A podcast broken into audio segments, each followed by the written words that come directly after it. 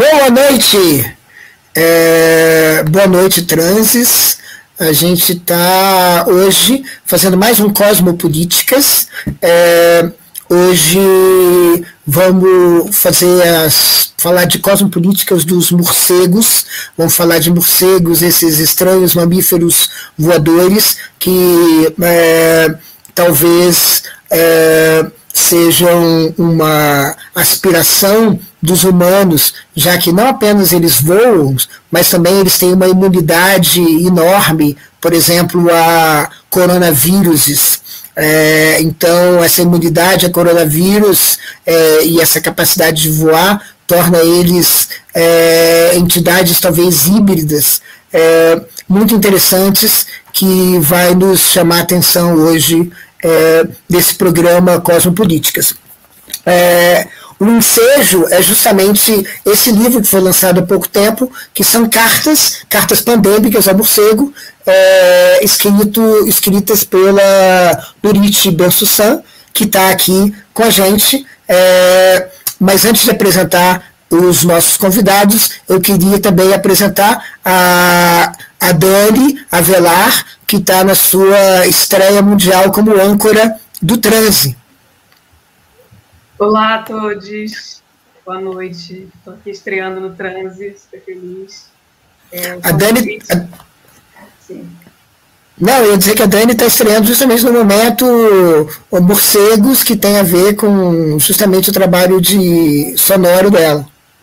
Pois é, eu tenho essa pesquisa em arte sonora, estou no doutorado, estou um tempo aí pesquisando dando aula, pensando na questão da escuta. E aí, curioso a gente falar de morcego hoje, realmente é uma estreia interessante, porque os morcegos, justamente, se eu falo da escuta enquanto uma estratégia conceitual dentro da arte contemporânea, se a gente pensar, o morcego ele tem né, a escuta, o som como um modo de conhecer, de perceber, por conta da ecolocalização, que era o que a gente estava conversando antes de irmos ao ar, porque o morcego, ele emite né, um som, ele emite um ruído, e esse ruído rebate em superfícies e objetos e aquilo reflete, né, enquanto informação. Então, que fica aí para nós humanos, né, alguma coisa que a gente possa compor com esses seres, como faz Nurit nesse nesse livro, que eu li uma parte, achei incrível e vamos nessa. Feliz de estar aqui. Bom, vamos introduzir nossa, é, nossos, é, nossos convidados. É, entrando em cena e já introduzo logo Tiago. Peço para vocês se apresentarem é, um pouquinho. Quem quiser começar, Nurit, imagino, já que é em torno dela o livro. Hum. Boa noite, mulheres e não mulheres. É, queria dizer que estou muito satisfeita de estar aqui no Transe é, para falar é, da, das cartas ao morcego. Eu costumo me apresentar como uma ex-humana, uma, um ser que, diante dos descalabros da nossa espécie, desistiu de ser humana, mas continua bióloga. É, na verdade, está é, cada dia mais difícil se identificar com, com a humanidade, é, se a gente pensa a humanidade como esse lugar onde você tem é, essa, é, essa contínua tentativa de transformar o planeta num que é um planeta super convidativo para a nossa espécie, num mundo profundamente hostil. É, isso com todos os é, gigantescos é, é sinões que a gente poderia colecionar aqui para falar sobre como é, é difícil querer continuar sendo humana, continuar pertencendo a esse coletivo. A não ser que a gente entenda esse coletivo de uma maneira muito diversa. E a gente vai poder falar disso daqui a pouco. É, e eu vou deixar o Tiago então se apresentar. Tiago. Boa noite a todas, todos e todas, morcegos, morcegas, morcegues, né? E humanos e ex-humanos. Né? né? Fico muito feliz de estar aqui né? com, com você, Nurit, nessa conversa sobre as cartas que foram, né? Atravessaram talvez aí cartas transoceânicas ou cartas trans, transterritoriais, né, transespécies. Né? Vamos conversar um pouco sobre isso, né? É, eu queria dar boa noite também aqui para o Ilan, a Daniela, né? Parabéns, Daniela, pela, pela estreia mundial, né? Um momento importante. É, e, e, vamos aí, né? Vamos conversar sobre pensar, vamos pensar com os morcegos, né? vamos falar com os morcegos, vamos viver com os morcegos, né? Vamos morcegar aí nessas nove horas, das nove horas, das nove badaladas noturnas. Né? Aí, a hora dos morcegos. Os morcegos já estão aí, exatamente, estão voando. Falo aqui de Manaus. Temos muitos colegas morcegos morcegas, morcegues, né? E estou aqui como professor de antropologia da UFAM, né? sou biólogo também, é, ecólogo, sei lá, a gente está transpondo várias fronteiras aí, nem sei mais dizer que eu estou sendo, que eu sou sendo, né? mas é, estamos pensando aí juntos é, formas de, de viver aí num mundo cada vez mais em transe, né?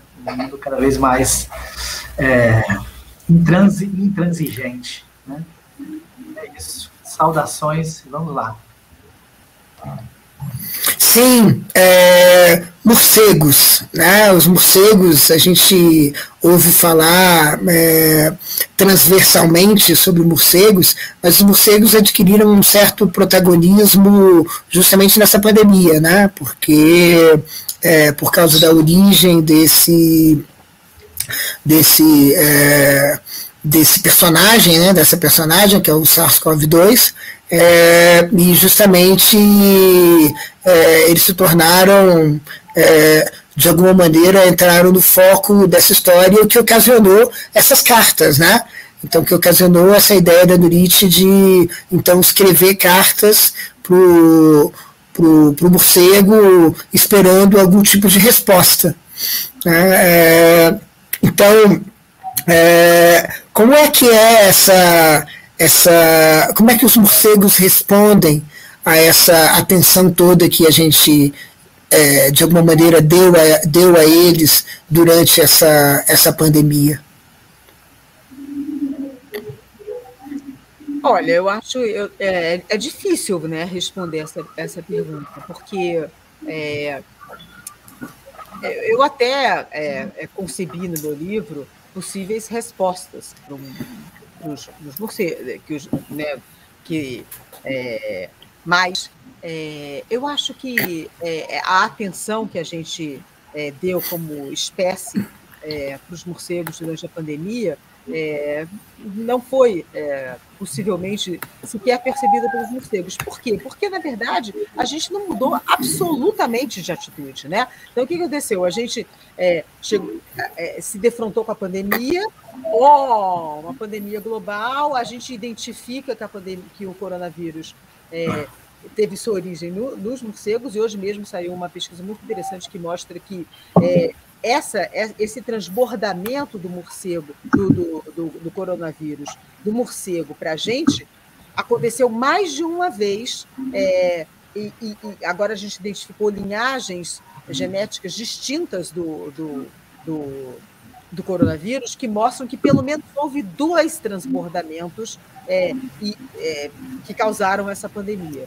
Então, é, a, a, a, gente olhou em retrocesso, né, logo no começo da pandemia, começamos a pensar, ah, puxa vida, é, talvez a pandemia seja uma, uma janela de oportunidade, porque agora a gente vai entender que a destruição dos habitats, que o tráfico de animais, que uma série de coisas ligadas a essa, é, é, é esse nosso convívio com, com esses outros seres com os quais a gente compartilha o planeta, é, é, é, isso que é a raiz do problema, é essa é, emergência dessas novas doenças, dessas zoonoses, que são as doenças que vêm dos animais. Ah, então vamos mudar de atitude, vamos, né, o mundo vai, vai repensar tudo isso. Isso não aconteceu absolutamente, né? Quer dizer, esse, esse primeiro momento onde a gente acreditou nisso se revelou é, não sei se uma ingenuidade, um wishful thinking, uma vontade de que fosse assim, mas não era, e não, e não mudou absolutamente. Então, a gente continua, continua achando que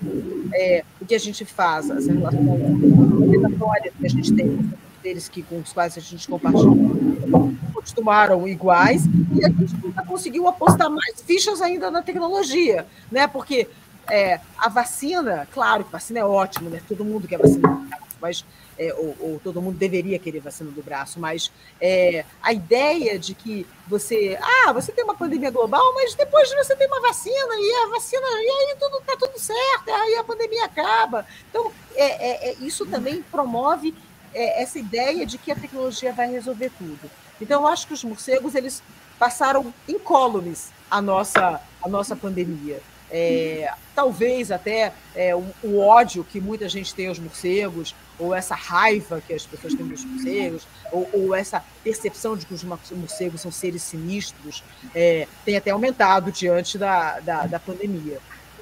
Mas eu acho que, fundamentalmente, as relações que a gente tem com os morcegos, é, no sentido de acabar com, os, com seus habitats, é, fazer com que os morcegos sejam obrigados a frequentar outros ambientes que não aqueles que talvez fossem os que eles preferissem frequentar, é, isso continua igual. E eu acho que, apesar de que a gente sabe que há outras zoonoses que têm emergido e que se tornam doenças humanas e que vêm dos morcegos, a gente tem feito pouca coisa em relação a, a, as suas causas originais realmente, não essa coisa, né, tipo, ah, é o mercado de Wuhan, ah, mas mercado de Wuhan é mercado de Wuhan, mas por que, que tem tanto morcego voando no mercado de Wuhan? Porque Wuhan é uma província que se, que se urbanizou em 30 anos rapidamente, e todos os ambientes naturais dos morcegos foram destruídos. Então, é, a gente não vai né, nas últimas consequências, fica aí nessa coisa aí, né, uma, uma, uma uma, tentar resolver o problema é, é, pintando, pintando o mundo de verde, né? E não resolvendo as coisas. É, eu estava pensando também numa coisa que me chama atenção desde o projeto do livro, que é, quando, eu, quando eu fiquei sabendo, que é justamente, digamos, a nossa resposta, a resposta humana, e esse nossa eu acho que a gente vai conversar mais adiante, quem é esse nossa, sobretudo quando a gente fala com uma ex-humana, né? É, ou, talvez você deveria dizer esse ex-nossa, né? É, essa ex-nossa, a gente pode dizer essa ex-nossa relação com, com, com os morcegos, porque os morcegos também estão sempre presentes nessa imaginação do vampiro, né? que é uma criatura híbrida e esse hibridismo ele é bastante interessante se você pensa, por exemplo, nas duas coisas que eu chamei atenção no início, né? a capacidade dos morcegos de voarem e essa imunologia distinta é, de outros mamíferos, que em certo sentido, é, vamos dizer assim, esse devir morcego, é, inclusive ele é ele está na própria vacinação, né? Quando a gente vacina essa nossa essa nossa espécie é, em grande quantidade, se isso der certo, a gente vai adquirir uma imunologia é, morcega, Então, assim, é, não seria a prótese tecnológica uma, uma certa maneira de se tornar, sim, um centro, o centro autodestruidor do planeta, mas também um centro que é que tem características do morcego, é, é como se a gente estivesse vampirizando, vamos dizer assim, as capacidades de outros viventes do planeta de se adaptarem a ele. É, já que a gente vai ter que se adaptar cada vez mais às circunstâncias cada vez mais uh, ruinosas. É, mas se você a não pensar... que... Fala, fala, Thiago. A não ser que sejamos um morcego que, um morcego que come frutas, né? Não um morcego vampirizador, né? Mas um, um, um morcego compositor, né? Que compõe. Né? Nós podemos morcegar, né? Se a gente for né, para essa ideia, não apenas com uma ideia de um morcego vampiresco, né? do morcego que nos preda ou que nos suga parte do nosso corpo, explora nossas substâncias, mas um morcego que compõe com frutas, com vírus, com gentes, com florestas, né? E talvez essa... E aí eu vou falar um pouco assim, talvez seja essa um pouco de uma grande mensagem que eu vi das cartas, uma grande questão, né? Eu, eu li as 10 cartas, né? as cartas estão tá aqui, né? E eu fico muito grato ao Ilan, né? Aí eu vou dar um spoiler, o Ilan interceptou essas cartas, né? Não deixou essas cartas chegarem ao seu destino, né? Ele interceptou. E fico grato por Ilan ter tornado essa carta uma carta aberta, né? As cartas são cartas abertas, ou seja, eles são por morcegos, mas para para os para nós, né? Para que nós também, né? São para vários de nós que nos denominamos humanos, né? Com nossas questões em tempos de pandemia. E a carta ela volta como um bumerangue, né? ela volta como um bumerangue e nos atinge, né? ela nos faz pensar, ela não faz pensar como um morcego, né? E aí tem que respondendo, é, não faz pensar como morcego, mas eu fico me perguntando, e aí respondendo também um pouco do que a Willan colocou, se é possível escutar o morcego, né? se somos capazes de escutar o morcego, se o morcego pode nos falar né, algo que nós possamos escutar. Né? Se o morcego fala, e se somos capazes de escutar, talvez também não importe tanto. Talvez o que importe é o que o morcego nos faz fazer. Né? O que o morcego nos faz não fazer. Né? É, e aí vai o que a, um pouco que a Nurit estava falando, né? No início da pandemia, o morcego mandou sua mensagem, né? Ou seja, suas composições virais, né? Sua multiplicidade viral se, se transbordou, né? Se espalhou pelo mundo, né? Cruzou continentes, cruzou corpos, está aqui nos afetando até hoje em dia. Né? E hoje não se fala mais, né? Não se escuta mais suas mensagens. A mensagem de você não de vírus. Né?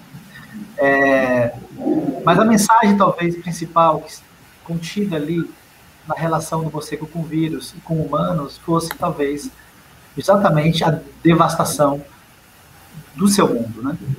Ou seja, o vírus talvez seja a voz da devastação de um mundo, que é o mundo dos morcegos. Né?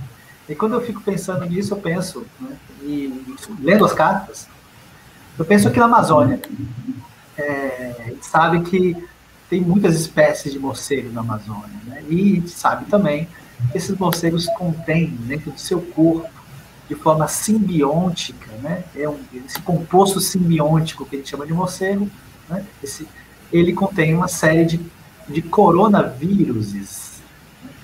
Então, fico imaginando que os morcegos ainda têm muito a nos falar, falar para fazer, né?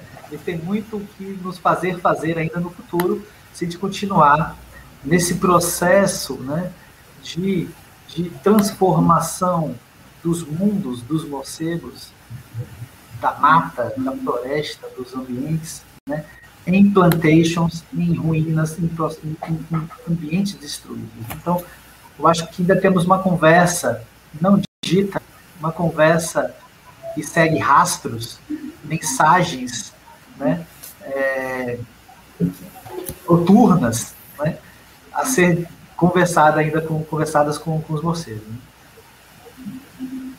É, eu acho que a gente tem muita conversa mesmo com os morcegos. Eu digo numa das cartas que a Laurie Anderson tinha, tem essa música, né? Language is a virus mas na verdade, pra, talvez virus is a language. E a gente é, é uma linguagem para de, de, transmissão de informação.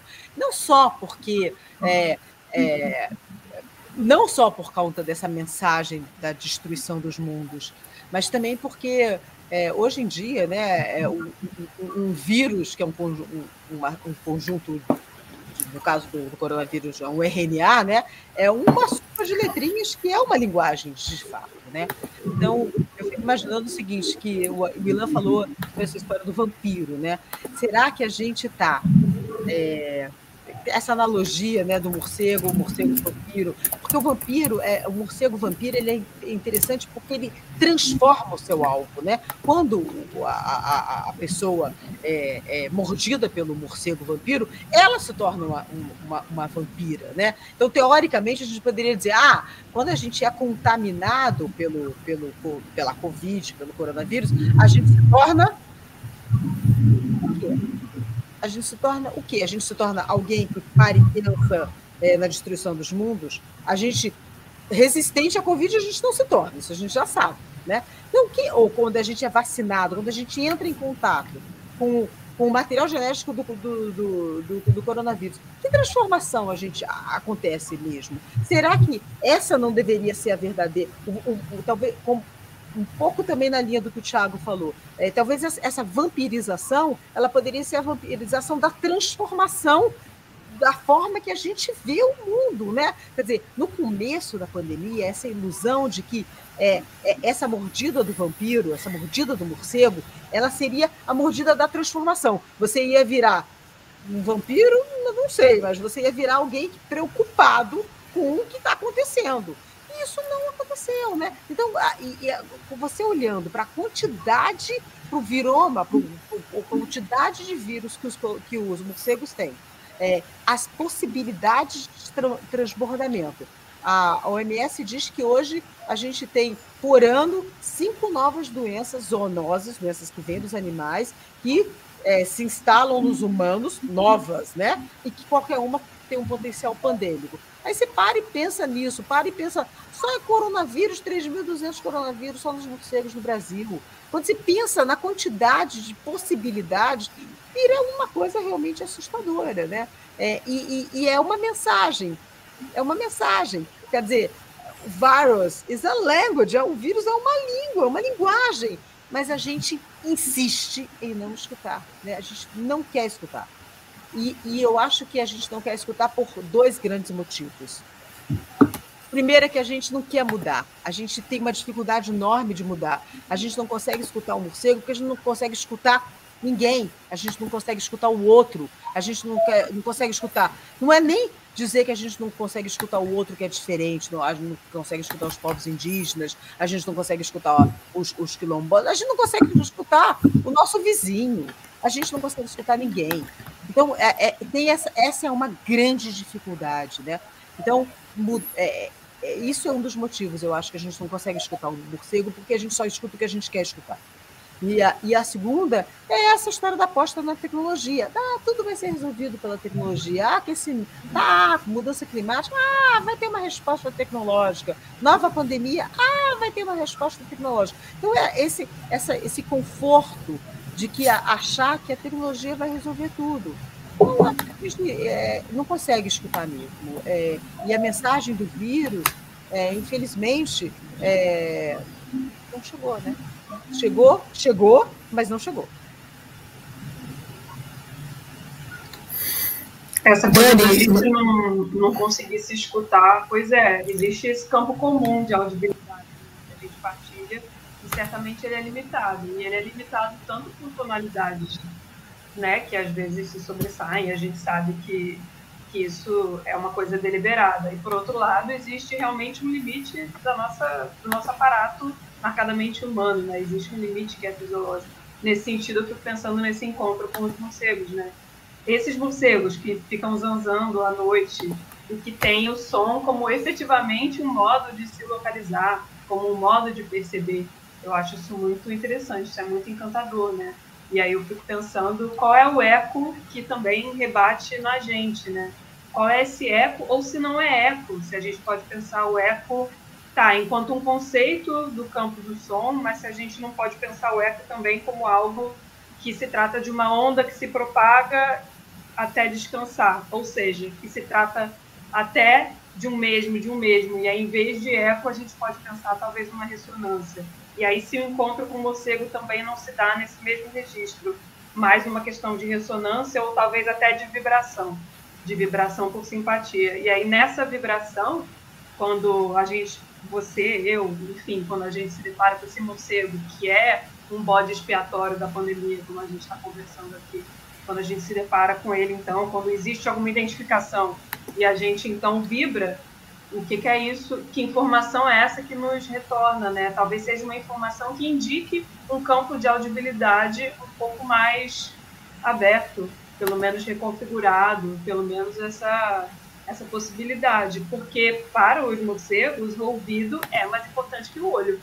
E o olho e a história das imagens é algo muito paradigmático para essa categoria humana, da qual a gente está conversando sobre uma dissidência dessa categoria, né? ou pelo menos sei lá, desmontá-la, repensá-la, reconfigurá-la. Então, eu acho que os morcegos me tocam também nesse sentido. Assim.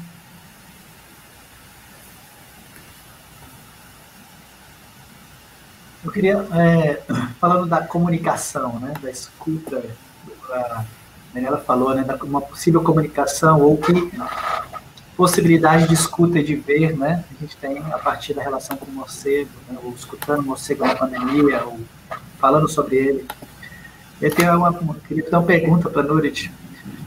A Nurit coloca no livro, numa carta, que é o início da carta número 4. Você começa falando do guano.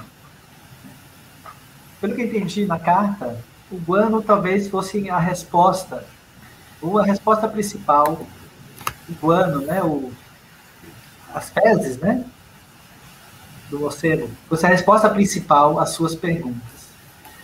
E aí fico pensando, além eu escutar como forma de comunicação e do olhar, a gente tem também aqui o ânus, né? o, o, a partir do guano. Então, eu queria te perguntar, Nurit, como é essa história né, do guano enquanto o, a mensagem do morcego?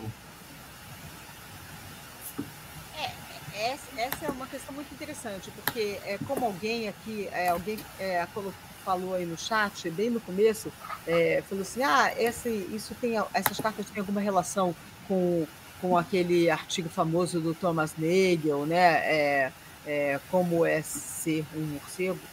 É, e, e é, eu acho que a gente tem que, é, é, é, tem que ultrapassar essa ideia. Eu até, eu, só para dizer, para responder o Douglas, eu, eu, eu até falo sobre eu, eu, eu, eu até falo sobre o, o livro, sim, né? É, tem razão. Eu falo sobre, sobre esse artigo do Nagel na, na carta número 3. Mas é, é, exatamente eu falo sobre isso para dizer que é impossível pensar como o morcego, né? A nossa tentativa de se colocar no lugar do morcego é uma coisa que não, não, não deixa de fazer sentido, né? E a gente precisa pensar com o morcego. E quando a gente vai pensar com, aí a gente precisa é, é, é, de tudo, né? Precisa do som, da empatia, da ressonância que a, que a Daniela falou, é, precisa, da, precisa das imagens, tal, mas precisa de, de um universo de outras coisas. E aí que a história do guano entra. Né? É, é, essa, o, o guano, que são essas fezes do morcego, elas são particularmente interessantes porque elas se acumulam né, nos lugares, nas cavernas onde os morcegos estão, e é, é esse acúmulo é, é, torna possível contar a história de um lugar porque, é, porque é, os morcegos, os morcegos geralmente vivem em grupos que são muito numerosos. É, a gente tem muitas espécies de morcego, né? tem mais de 1.300 espécies de morcegos, são, é, é, é, é são muitos animais muito distintos. Mas a gente pode dizer que há muitas colônias de morcegos que reúnem espécies diferentes e vivem todas juntas e que reúnem, às vezes, milhares de indivíduos. Esses indivíduos que, por exemplo, frequentam uma. vão, voltam para dormir todos os dias ou quase todas as noites num determinado lugar, por exemplo, numa caverna. O que, que acontece com as fezes desses morcegos? Eles vão se acumulando ali, de modo que é possível é, saber como é que era a vegetação dessa, desse lugar. Né? A vegetação vai mudando ao longo de milhares de anos e o guano escreve a história daquele lugar. Então, na verdade, é uma, uma, a gente é, é, é, é o tentar, é o tentar perceber é, como o morcego como um organismo está no mundo. Está no mundo é, com, produzindo sons e a ecolocalização, está no mundo é, contaminando é, não só humanos, como outras espécies, com o transbordamento do, do, seu, do seu conjunto de micro-organismos, mas está no mundo também de um jeito que suas fezes e a, o acúmulo delas contam uma história desse planeta. Então, é uma, é uma, é uma e a gente, claro, poderia avançar numa, numa tentativa de entender como esse estar no mundo do, do, do morcego é, é, é, muito mais amplo do que a gente consegue imaginar. Né? Então, por exemplo, é, agora tem toda uma preocupação com outro vírus que chama Nipah, né? que é um vírus é, muito agressivo, é, que também é, transbordou dos morcegos. Mas ele, ele tem uma história completamente diferente do coronavírus. Ele tem a ver com, é, com esse, é, esse líquido que sai das tamareiras, que os morcegos também bebem é, junto com os humanos, e também urinam ali dentro daquele, daquele líquido que, que as pessoas deixam as tamareiras, como, como a gente faz com, como no Brasil se faz com as seringueiras, né? Faz um talho e deixa escorrendo, faz, se faz isso com as tamareiras também. E aí deixa a noite toda ali escorrendo para juntar aquele, aquele líquido, que é, dizem que é, eu nunca provei, mas tenho muita vontade, dizem que é maravilhoso, é, só que enquanto a noite está ali transcorrendo, né, os morcegos também aparecem para beber aquilo. E quando bebem aquilo, também contaminam aquilo com um vírus que acabou transbordando é, para os humanos. Então, essa é uma outra forma dos morcegos estarem no mundo, né? É compartilhar esse líquido da tamareira com, com, com nós outros. Então, é, é, é, o, o tanto o guano quanto essa, esse compartilhamento das tamareiras, ou o transbordamento do vírus, ou a ecolocalização, ou a, ou a ressonância, tudo isso são formas que a gente, a gente deveria olhar para poder pensar com os morcegos.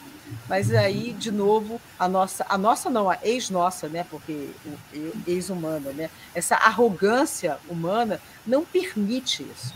Não, não tem espaço para esse, esse pensar. Que, claro, a gente está falando aqui de morcegos, mas ah, quando a gente imagina, por exemplo, as plantas, isso, isso se agrava de uma forma é, monumental. A gente pensa as plantas como cenário. A gente não pensa as plantas como organismos, a gente não olha para as plantas. Cara, plantas são, são, são, são organismos que transformam luz em, em, em, em, matéria. É uma coisa tão absurdo, absurdo, tão incrível, tão sensacional. Mas a gente não olha para a planta todo dia e fica, uau, esses caras fazem fotossíntese, meu, que isso? A gente nem ignora, né? A gente tem uma. Parece que gente, o planeta nem, nem esse maravilhamento que deveria nos causar, nem isso mais nos causa, né? Não sei se também é, respondi ou não respondi muito, mas enfim.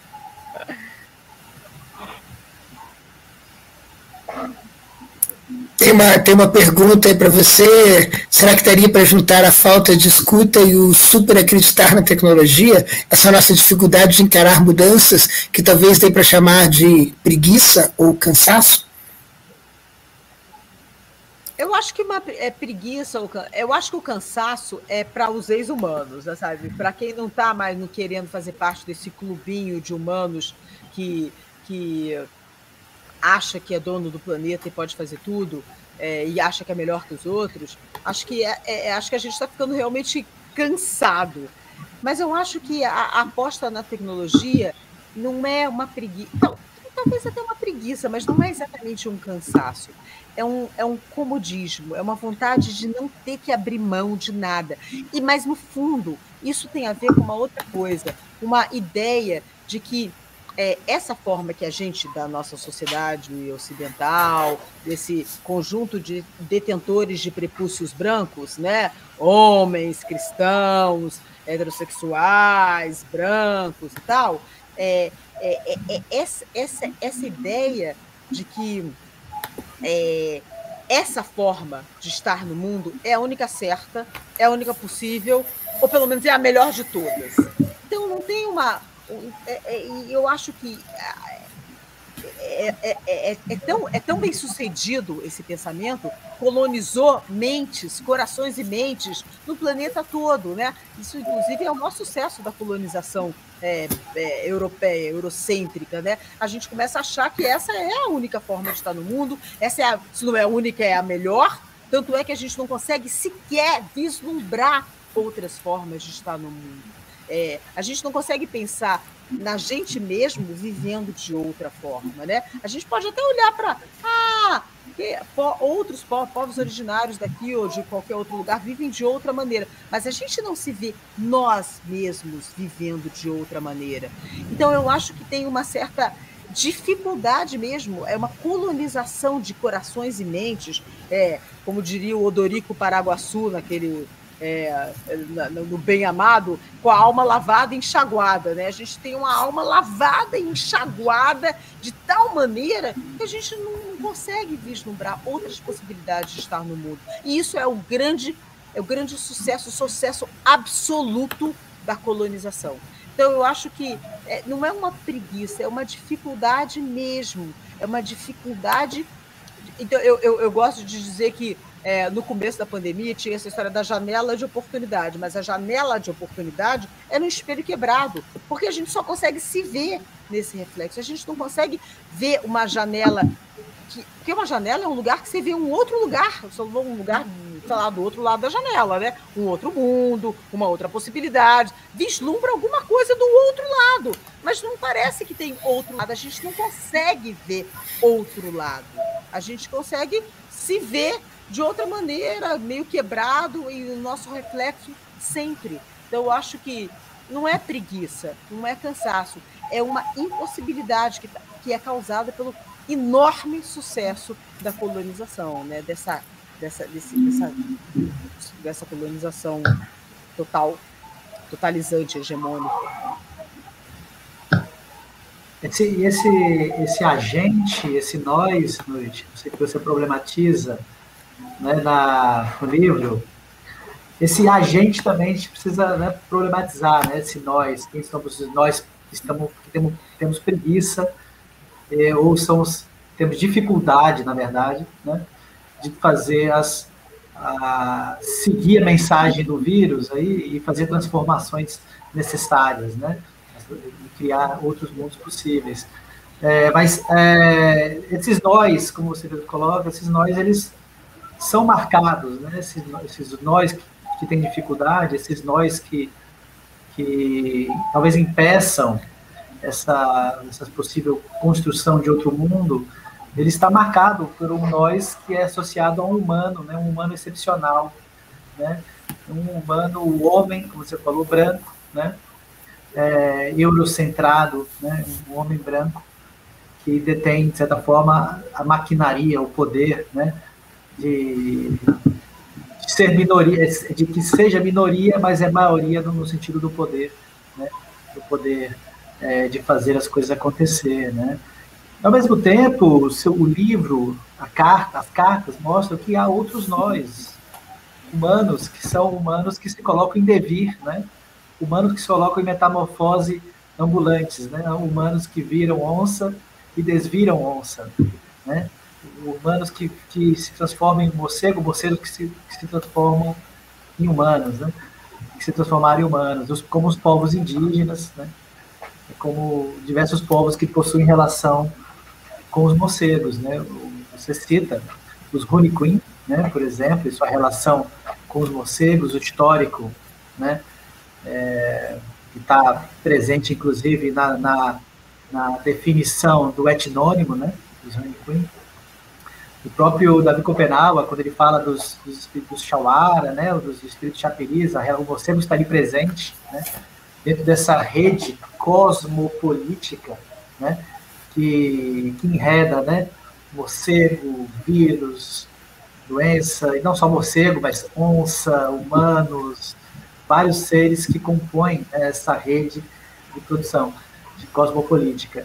E aí eu fico me perguntando, né, talvez a gente pudesse também falar um pouco mais sobre esses diferentes nós, né? Porque temos muito, muitos projetos de mundos né, em disputa, né? E, e, há, e há mundos que estão compondo com o guano, né? Que estão compondo com a relação do morcego com certas frutas, né? Com, a, com essa capacidade, é, essa, essa generosidade do morcego em, em semear, né? E há mundos que compõem com você simplesmente devastando seus seus mundos, né? Então queria, podia talvez queria ouvir você mais também sobre um pouco sobre esse nós, que eu sinto que o nós é uma questão, né? Tanto é que você faz questão de colocar no livro, nas cartas ao morcego, que vocês têm grandes intenções de se desantropomorfizar, né? de se tornar de se metamorfosear em outras, em outras coisas. Né? Queria ouvir um pouco também de você, assim, como é que você pensa essa, esse processo né, do dever humano, o dever morcego, né, e do nós, né? quem somos nós.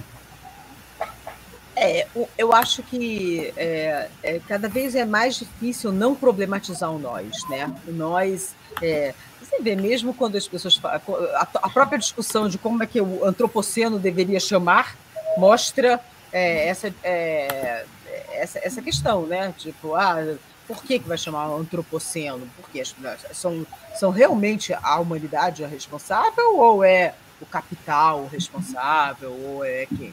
Então eu acho que é, é, é difícil não problematizar esse, esse nós. E, e, eu acho que a história do desantropomorfizar, ela tem tudo a ver com esse, é, é, essa problematização, porque é essa ideia de que se eu reconheço que o humano é, é, é esse, é inspirado, é espelhado nesse branco colonizador, é, então é isso eu não quero ser. Então, isso eu não quero ser. Então, como é que eu, eu viro outra coisa? Mas o outra coisa, é, o desantropomorfizar, é, é, é uma outra coisa que me permite é, é, escutar o morcego, mas que me permite também cultivar esses outros mundos.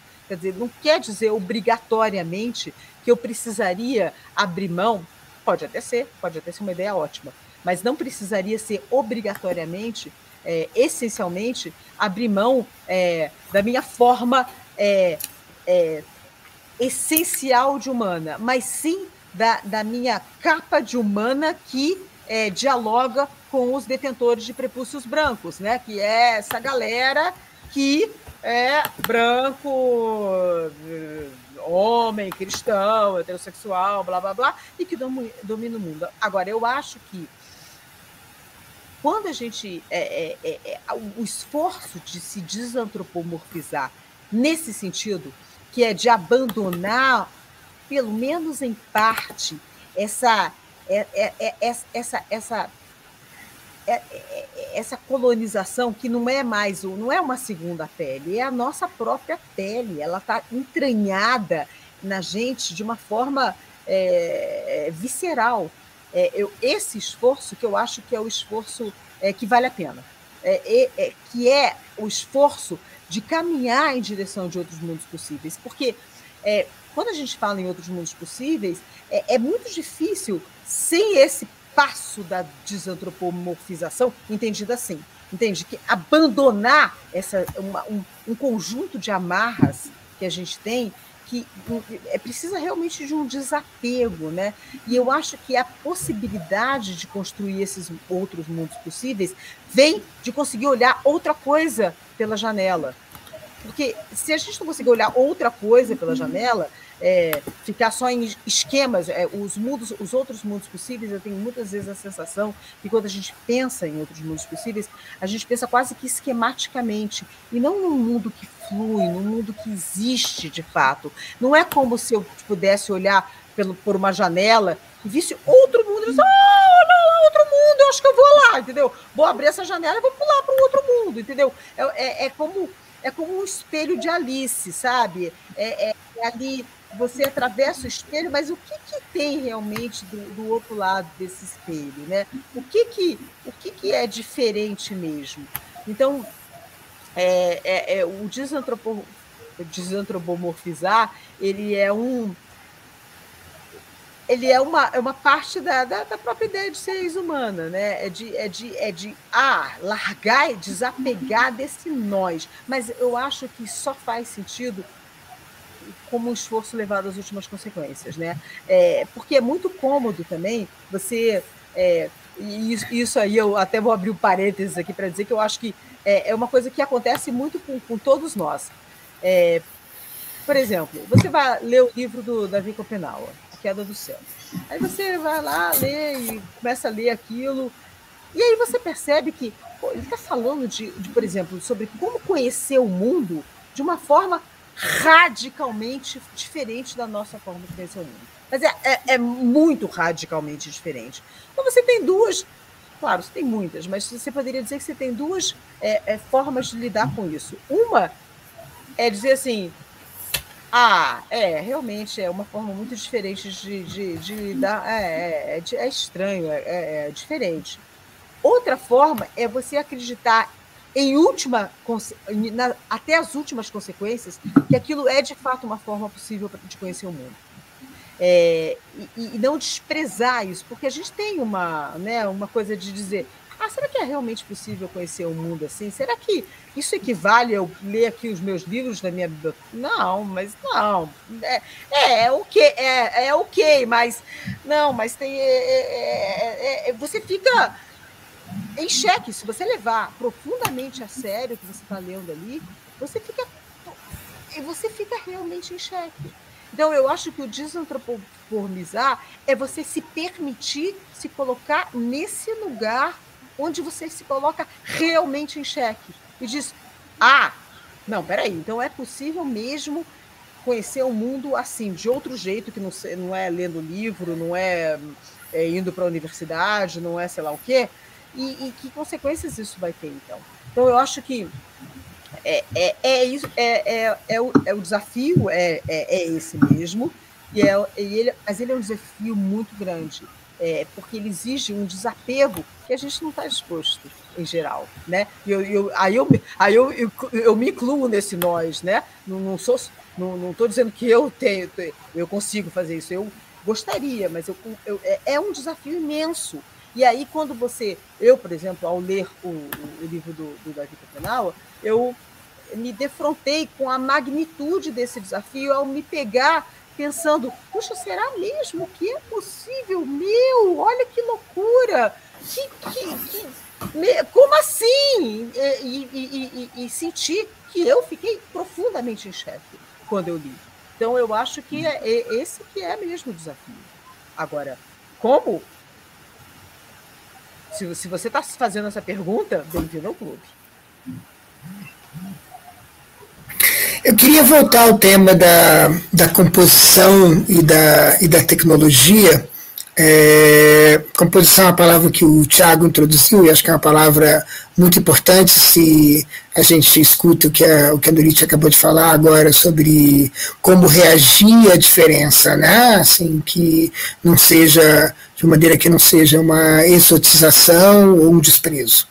É que são, estratégias, são as estratégias que estão mais ou menos ao alcance da mão, geralmente, né? É, e, e, e, geralmente as pessoas, quando exotizam, já, já acham que estão fazendo grande coisa, porque pelo menos não estão desprezando. É, mas essas duas coisas também são duas atitudes que também vêm, vêm, como a gente já teve oportunidade de ver de várias maneiras, são duas atitudes que vêm também de mãos dadas, muitas vezes. Mas a alternativa da, da composição. Quando a gente pensa, por exemplo, como eu estava pensando, né, talvez esse devir uh, morcego seja justamente uma parte dessa vampirização, dessa destronização das outras uh, formas de vida do planeta, e, da, e, e destronização significa tomar o trono de, né, e tomar o trono significa tornar a gente, digamos assim, tão adaptável quanto os demais viventes do planeta. E aí a gente é adaptável a tudo, isso é, claro, é um, é um sonho, um projeto, não estou não tô dizendo que é factível, é, e estou, sobretudo, querendo dizer que se for um sonho é do tipo pesadelo, é, e justamente justamente destronar significa não ter mais espaço para essas coisas. Né?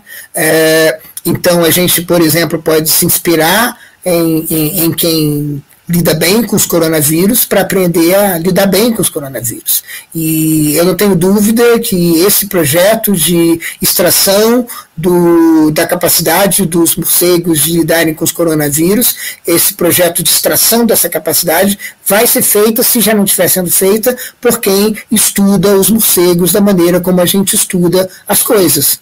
Né? É, bom, é, então, é, é, contra projetos da destronização ou da tronificação, sei lá, é, do imperialismo humano, é, há, há, esse projeto da composição.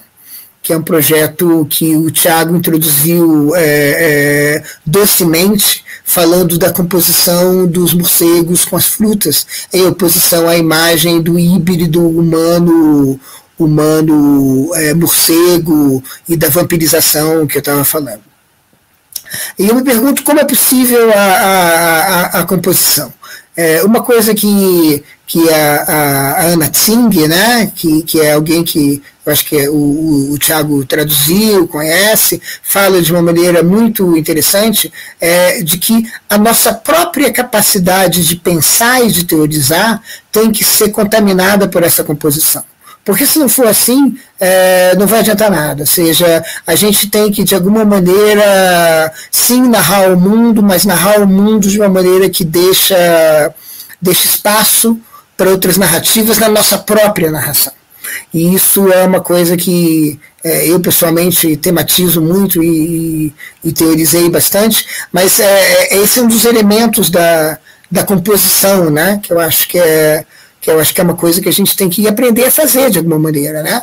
E, e eu acho que é, seguindo nessa, nessas nas linhas da, da Ana Tsing, é, é, essa composição ela ela, ela, ela talvez tenha, é, e esse talvez o otimismo desse movimento que a Natsing eu acho que faz parte, é, não sei se você concorda comigo, Thiago, é que justamente essa composição, ela nunca é tarde para ela. E é isso que significa o pensamento das ruínas. Pensar as ruínas significa, por exemplo, pensar é, na Satoyama, que é essa floresta feita de, é, digamos assim, de uma participação humana, de uma participação quase às vezes predatória, mas que abre caminho para outras espécies, é, outras florescências, outras capacidades. É, essa, essas ruínas é, ou seja, a capacidade, por exemplo, de regeneração, e que não é regeneração, é invenção de uma outra geração, como fazem os, os, os, uh, os Matsutakis com as florestas, como a Ana Tsing fala, né? e como fazem tantos, tantos viventes que são capazes de regeneração, nesse sentido mais amplo, que são capazes de composição. Né? Então, é, a mensagem otimista é: ainda não é tarde demais para a composição, se composição for viver em, em, em ruínas. Né? É, é, como é que você vê isso, Thiago? Queria aproveitar para te perguntar um pouco sobre essa, sobre como você vê esse, é, esse otimismo, como é que a gente pode falar, ruinoso, ruinar é, um otimismo das ruínas, né? É, porque é certo que a gente está nelas, né? E talvez a composição seja um jeito de é, ser otimista com respeito a elas. É, eu não sei se eu enxergo como um otimismo, mas eu vejo muito mais como uma, um testemunho de possibilidades de composição, como algo mais um realismo, né?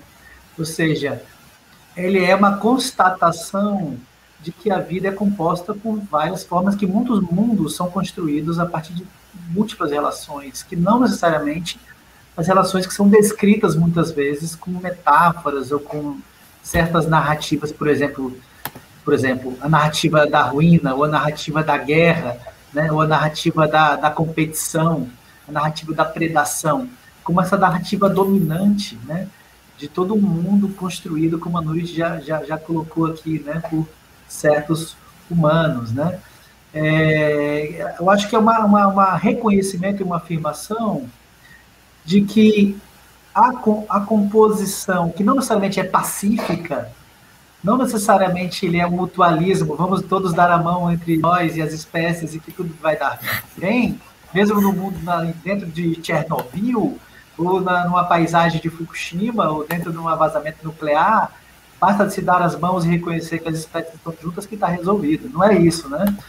Eu enxergo muito mais assim, que falar, olha, a vida, ela pulsa, e pulsa sempre numa composição que se faz com outros, né? mesmo em situações como a ruína total, né? mesmo em Fukushima, mesmo em, no Rio Doce, com, né, com o derramamento lá, da, o criminoso é, explosão lá da barragem, né? E a destruição do Rio Doce, a vida, né? Vai pulsar, né? E, a questão é, é exatamente reconhecer, e eu acho que o livro, ele, as cartas ao morcego também trata disso, né?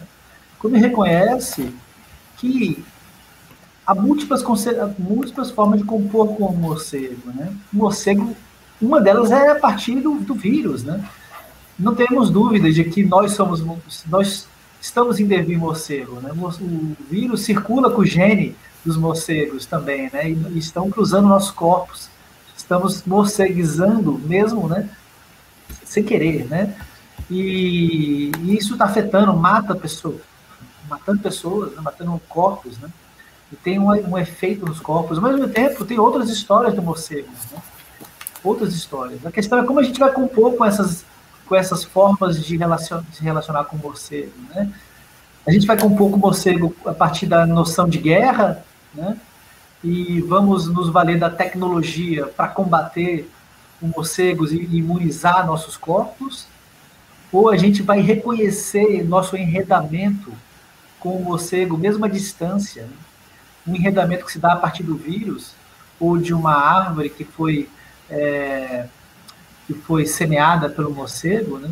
reconhecer isso talvez seja o primeiro passo né, para a gente poder criar meios de compor, né, de criar mundos com morcego, mundos talvez, não vou dizer que mundos melhores, mas outros mundos possíveis, né, que não seja o mundo da ruína, né, que não seja o mundo da, da, da, da, da, da destruição mesmo, né, dos corpos e dos ambientes. Então, acho que talvez seja um pouco isso, sabe? É tentar, talvez o que a Ana Tsing esteja provocando é, essa é a minha visão que eu tenho, é exatamente esse reconhecer, esse reconhecer que mesmo numa, no capitalismo, no colonialismo, no antropoceno ou no capitaloceno, as plantas brotam no cimento, né, nas frestas do cimento. Né? É, o morcego ele vai voar, como diz a, a Nurit, mesmo que destruir a floresta, ele vai talvez fazer suas colônias em alguma marquise em, alguma grande cidade chinesa, né? ou aqui em casa, em Manaus, né, que vem devastando suas florestas aqui internas e, e nas suas bordas, fazendo com que primatas, morcegos, aves, seres diversos venham compor aqui próximo dos casa, dos prédios, das marquises, do, dos fios elétricos, né, venham caminhar por esses novos territórios. É, então, assim, talvez é, seja isso, né? É, reconhecer a potência da vida e da composição mútua, né? Como, como talvez a, o lugar que a gente deva estar olhando agora, né? É, esses processos pandêmicos. Eu fico pensando composição, para mim é inevitável traçar um paralelo né, com a composição musical que não deixa de ser em algum sentido. E a própria Ana Tsing tem um trecho que eu adoro, que ela fala de quando ela descobriu, quando ela, enfim, aprendeu a questão da polifonia, né?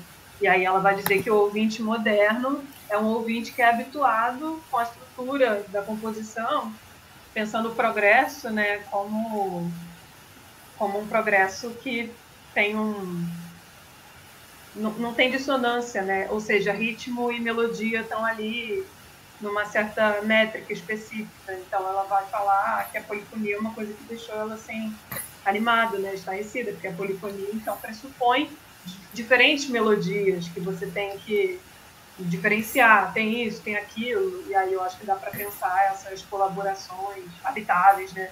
Para pensar esse termo que ela traz também da habitabilidade. O Thiago vai saber melhor. Estou aqui traduzindo na cabeça do inglês, português, traduções, né? Mas aí, é, falando isso porque, sim, essa questão da polifonia. E aí pensei também num trabalho de um artista, do Jorge Mena Barreto, que ele faz um trabalho em função de uma Bienal, não me lembro se foi a Bienal do Rio, não me lembro, acho que umas duas bienais atrás ele fez um trabalho que chamava Restauro, que era uma coisa maior, era um restaurante que pensava questão do alimento tudo mais, essas cadeias né, processos e também a própria digestão como uma escultura mas enfim, não, não preciso entrar nesses meandros aqui. Mas ele grava paisagem sonora de espaços é, de monoculturas, né? E aí ele testemunha ali um silêncio sepulcral. E por outro lado, quando ele grava paisagens sonoras nos espaços onde se cultiva, onde se, se realiza ali a agroecologia e tudo mais, ele se depara justamente com uma paisagem totalmente polifônica, se não ruidosa, porque tem o som do humano, do humano, né, que é ali um colaborador desse cenário, tem o som de diversas coisas acontecendo. E aí eu poderia até me estender muito rapidamente e dizer que também tem um, um, artista sonoro, Francisco Lopes, que diz que a bioacústica não devia se ater só aos sons dos animais, porque não se trata só dos sons dos animais. As plantas, né, como o Nurit falou da, das plantas também mais cedo, produzem som, né? O som da chuva é o som da chuva em contato com a planta. O som do pássaro é o som do pássaro em contato com questões como umidade, por exemplo, temperatura. Então, se a gente for pensar nesse campo também rico, né, do, do sonoro e tanto da, da bioacústica e etc., dá para a gente pensar essas coisas em relação à, à citação da, da Nancy que eu trouxe. E uma outra coisa que eu fiquei pensando é que sobre essas práticas, tanto de contaminação, né, como de colaboração e ou composição, é, eu acho que tem aí, nessa questão, tem a questão de saberes que foram totalmente subalternizados, né? Saberes que justamente não participam dessa desse campo comum de, de audibilidade que eu falei. Então, são coisas que a gente muitas vezes não, não consegue acessar, mas que estão aí. É, e aí também é pensar que, para além de criá-los, né, existe, tem, tem uma demanda também por poder recuperar esses saberes e são saberes que estão muitas vezes inscritos em corpos, em vivências que vivem uma questão de subalternidade que torna até a condição desses corpos enquanto humanidade, né, algo que, que às vezes não, é conferido a esses corpos esse tipo de valor entre aspas, né? Então assim eu fico pensando que eu concordo em pensar essa dissidência da humanidade, estou nessa também. Mas eu penso muito também como corpos são marcados, por exemplo, pelos marcadores de racialidade, né? E aí pensando que o racismo é uma grande neurose brasileira. E aí, não sei, isso é uma coisa que me toca, porque eu fico pensando que, às vezes, nesse movimento de, de dissidência da humanidade, às vezes tem corpos que já estão aí tentando marcar a sua diferença na história e que não são nem ouvidos e percebidos. E aí, sobre essa questão dos saberes e de práticas né, que são silenciados, é, a gente pode pensar até na prática da fermentação, né, que é uma prática que lida com bactérias, então que humanos nessa prática são meros, entre aspas, facilitadores ali de processos que já estão acontecendo, né? Então, é, enfim, essas coisas.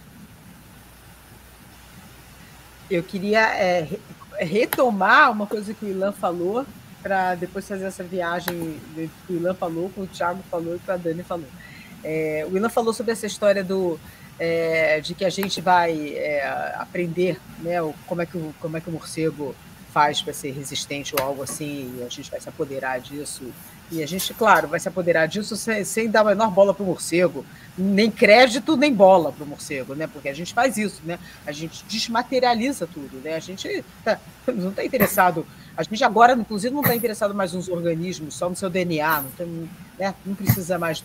Né? Antigamente a gente pelo menos ia lá coletar planta, agora ah, não, não precisa coletar planta, não, basta a sua sequência de DNA e tudo mais. É, mas é curioso isso, porque é, eu, eu não tenho nenhuma dúvida que a gente vai fazer isso. Eu, tenho, eu, eu acho que, que, as pessoas já estão fazendo isso, possivelmente, como bem disse o Ilan. Mas isso é, é bem interessante porque é, quando a gente olha a expansão da, da humanidade pelo planeta, a gente percebe exatamente isso. Os humanos passaram a, a, a, a acreditar que eles podem viver em qualquer lugar do planeta. Né? Então, eles.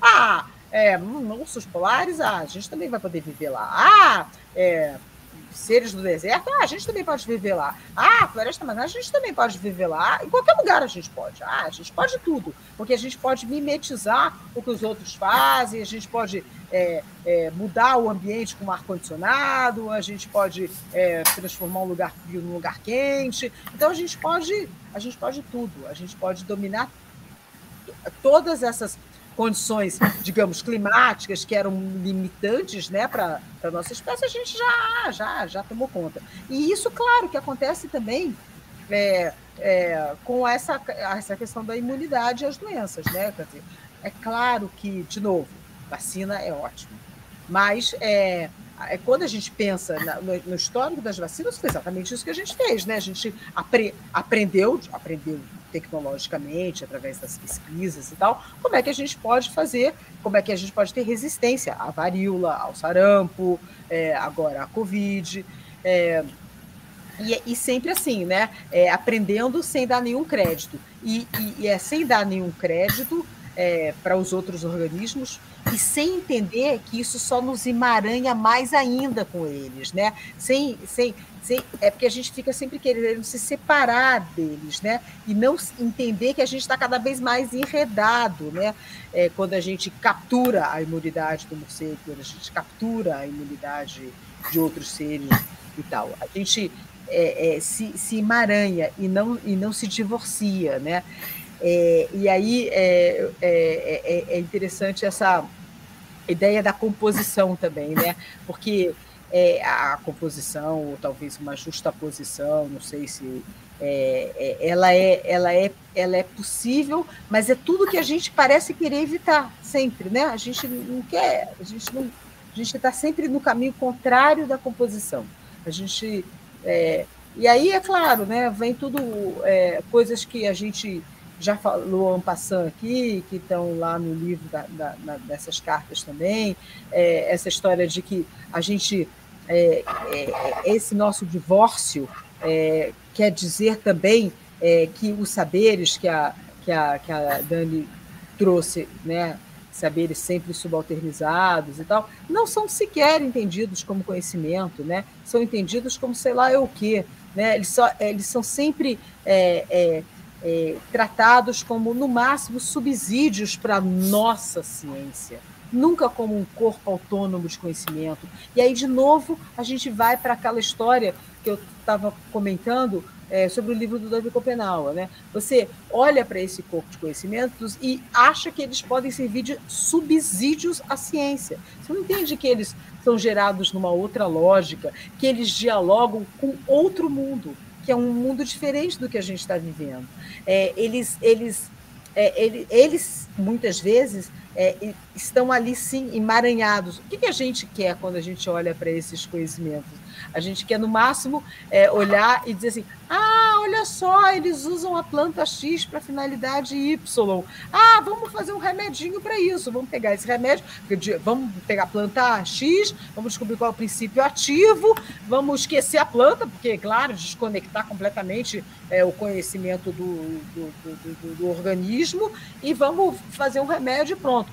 Pouco importa se é, tem a ver com como aquela, planta, como aquela planta cresce, ou com, com quem poliniza ela, é, quando ela floresce, qual é o seu ciclo de germinação, ou milhares de outras coisas que a gente sequer desconfia.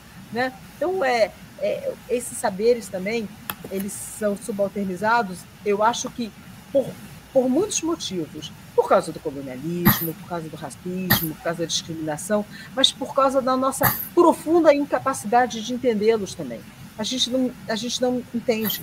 A gente, e a gente, a gente, muitas vezes a gente é, não consegue nem Sabe aquela coisa que você não consegue nem pegar porque você escorrega na sua mão, você não, não sabe por onde começar? Eu acho que muitas vezes é isso. É, é, é um a, a, nossa tentativa de, de se aperceber, de se apossar, de se apropriar desse conhecimento, é, ela, ela, ela, ela, ela é, é tão difícil, é tão. A gente não sabe nem como começar. Então, eu acho que é, a composição, tudo isso para voltar na composição, ela é muito difícil, porque a gente não não tem noção do emaranhamento. A Dani falou sobre a, a questão de alguém que gravou é, numa, numa monocultura e numa, é, numa, num ambiente natural. Tem um, um, uma pessoa que eu também já não me lembro o nome, fez uma experiência muito interessante, né? É, é, fez uma gravação aqui no, aqui no Brasil, na Amazônia, é, num ambiente é, teoricamente muito preservado, e voltou alguns anos depois para um ambiente que continuava teoricamente muito conservado. é, para o nosso olhar. Você olha para aquela paisagem, ah, parece ótimo. Mas aí, quando ele tentou é, capturar os sons daquele lugar, ele percebeu que, o, que, o, que esse, o empobrecimento desse conjunto de sons era absurdo. Mas se você olhasse para aquela paisagem e olhasse até para a diversidade de plantas, parecia tudo igual. Né? Se fizesse um pequeno inventário ali. Não é o Bernie Krause? Ah, eu não, eu não, eu não sei. Deve ser, deve ser. É, então você olha para esse conjunto e diz: olha, tudo parece incrivelmente perfeito, muito bem conservado, mas não é, né? Mas não é. E isso é, é muito interessante porque me remete também a uma a uma a um, a um, estudo que eu li alguns anos atrás, muito interessante, sobre uma mancha, um fragmento de Mata Atlântica é, é, do estado do Pernambuco. É, foi feito um inventário por, um, por uns pesquisadores brasileiros, entre eles o José Maria Cardoso, é, e que descobriu que ali você tinha um. É, parecia, se você sobrevoava aquilo, olhava para aquela mancha de, de Mata Atlântica, parecia otimamente, lindamente preservado. Quando você descia, você via que você tinha um, uma diversidade arbórea muito limitada.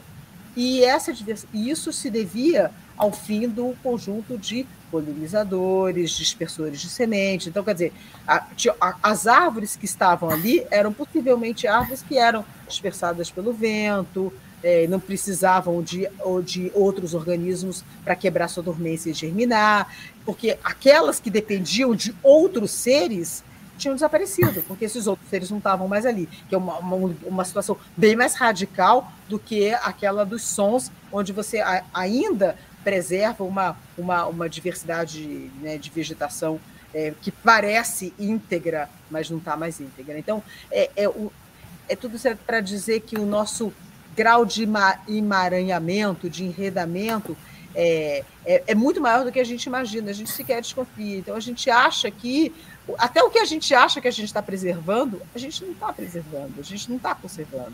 É, a, gente, é, é, é a gente a, a, nossa, a nossa presença aqui nesse planeta, ela é muito mais emaranhada para o bem e para o mal do que a gente sequer desconfia, né? Eu fiquei pensando aqui no que você falou, Norit, é, e eu fiquei pensando talvez se o termo para esse encontro não deveria ser uma simbiopolítica dos morcegos, né? ou seja, uma política do enredamento, né? né?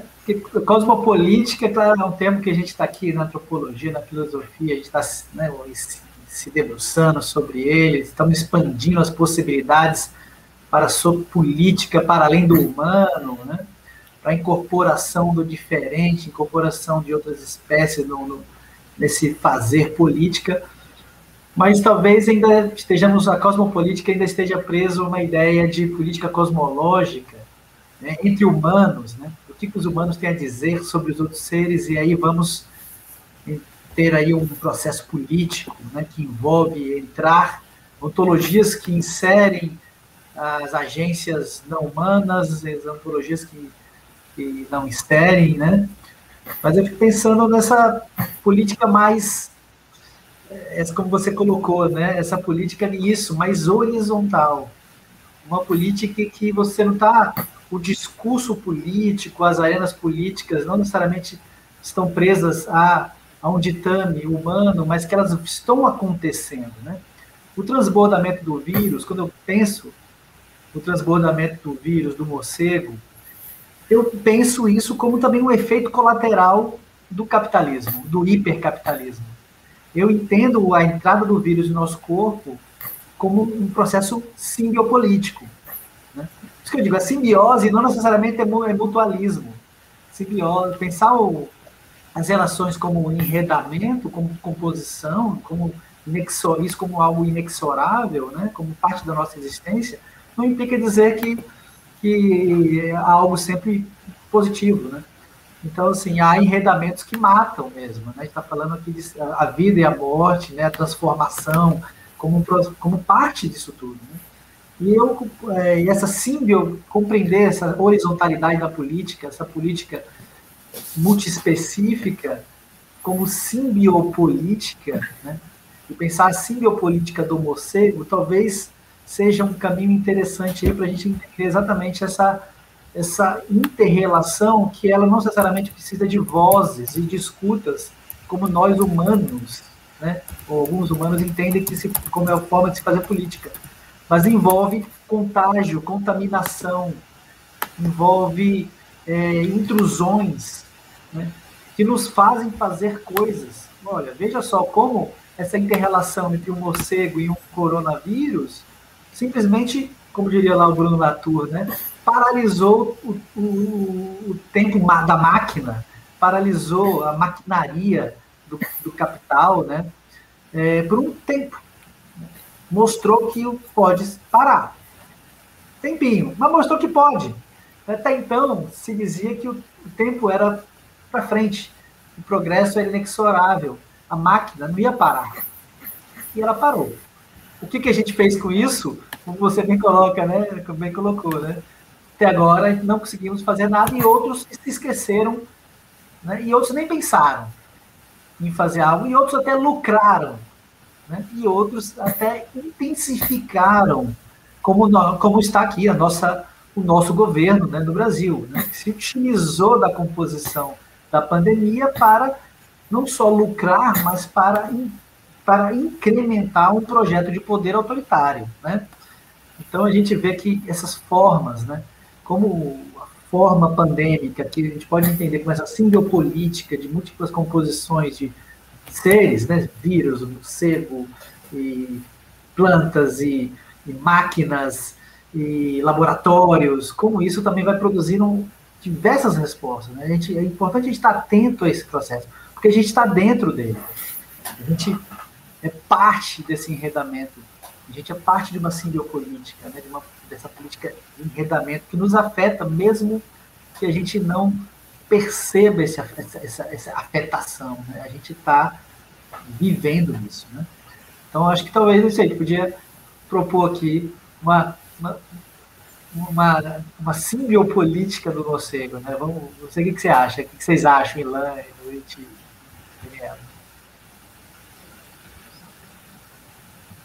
Eu acho que o Ilan gostou tanto que já colocou aqui, né, já está rodando aqui o simbiopolítica dos morcegos. Então, acho que esse é o, é o caminho, o simbiopolítica dos morcegos. Eu acho que, é, é eu acho que essa, essa é, é, é uma coisa importante também a gente tentar horizontalizar essa agência, né? Quer dizer, entender que não dá para ficar achando que só nós temos agência e que é, é, só o que a gente faz que, que é importante, né? E só nós, e só nós, e só nós, né? Não, não, não faz mais sentido. Mas, mas, mas por outro lado, é, a pandemia, eu acho que é, se por um lado é, causou aquela paradinha, que não foi lá muito grande, mas foi uma paradinha, eu acho que ela também serviu é, para o bem e para o mal, né? Serviu para. Ah, mostra, mostrou que pode parar, mas fez também com que aqueles que parassem, que pararam, mesmo contra a sua vontade, é, arranjassem outros mecanismos para não parar mais.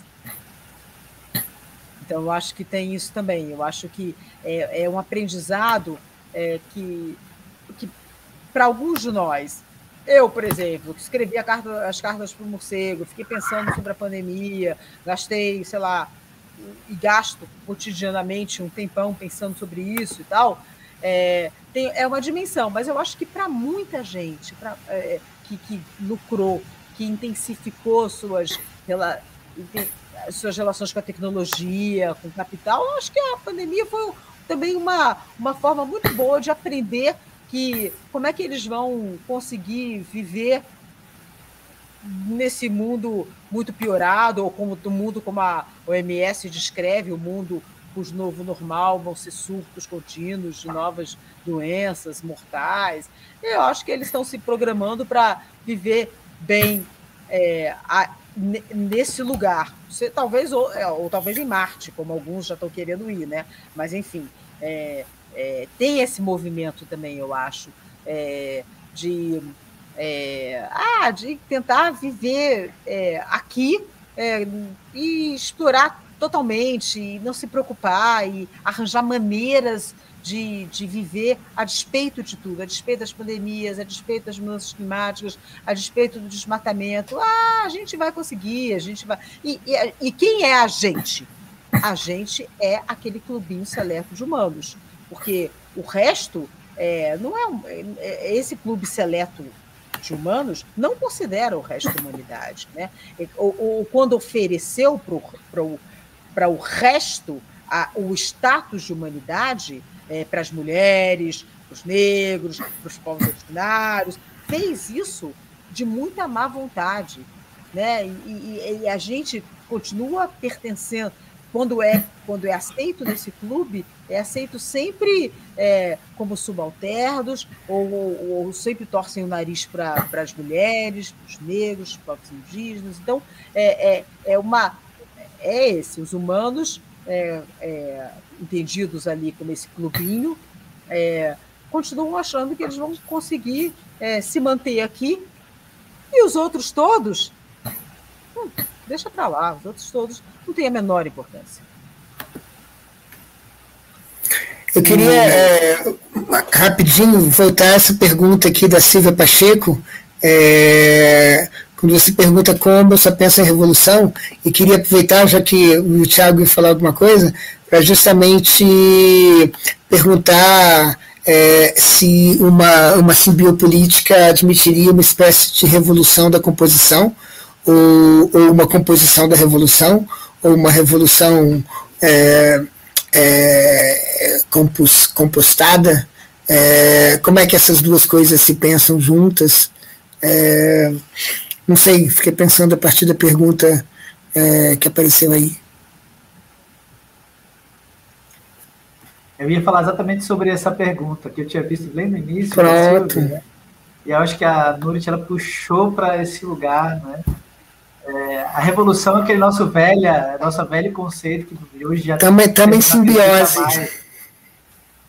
Que muita gente ainda não, não, né? Mas eu sou um eu sou adepto a possibilidades revolucionárias, né, insurrecionais, que seja, né, eu acho que pensar em revolução a gente pode pensar de várias formas. Né? O conceito de metamorfose, né, que o Kotcha traz no seu livro, não deixa de ser uma ideia de uma revolução. Né?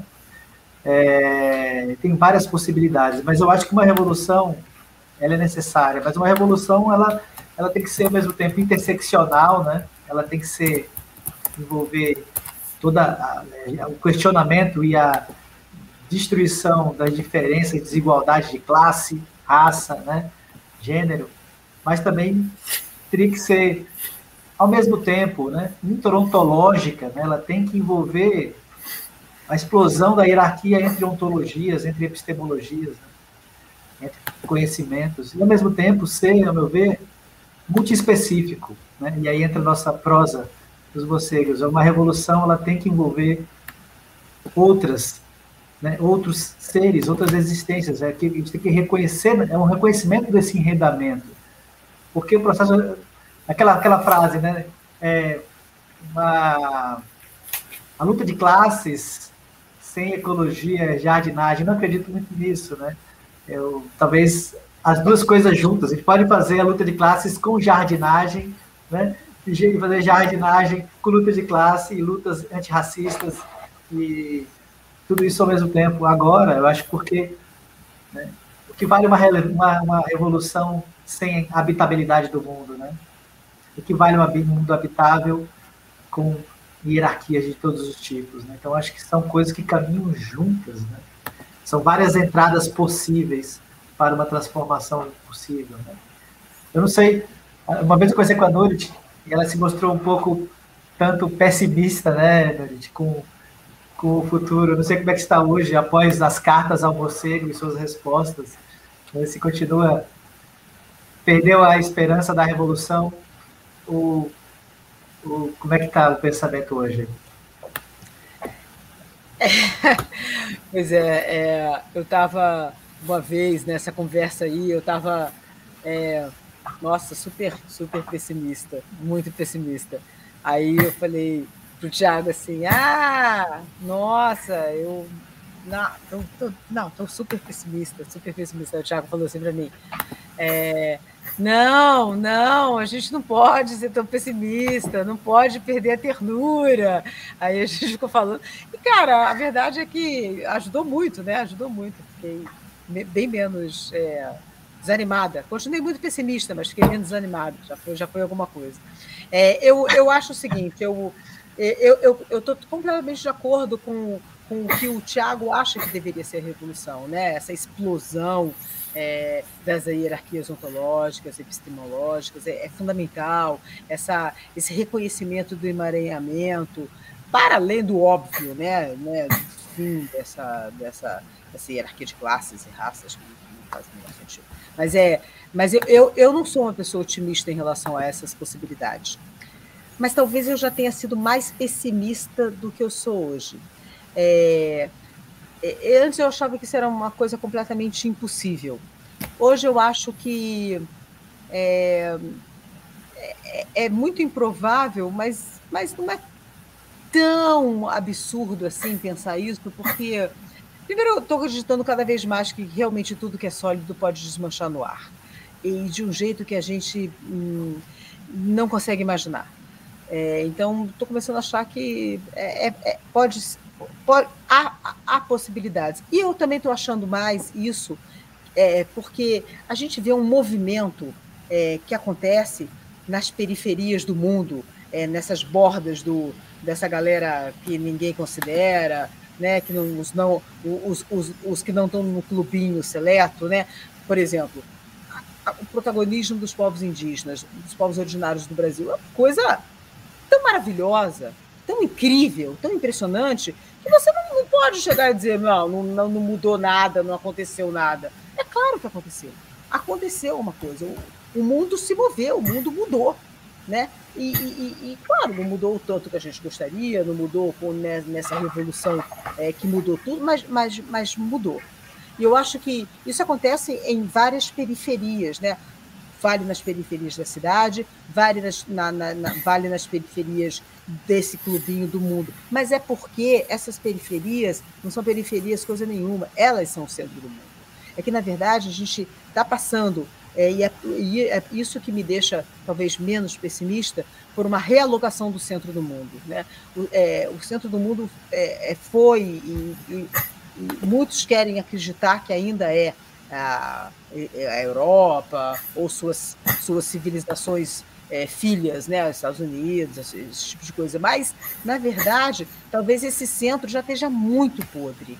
E aí, é, o que segura talvez esse centro seja ainda uma periferia que é, é como se você tivesse uma coisa no meio que todo mundo segura, todo mundo que está do lado assim.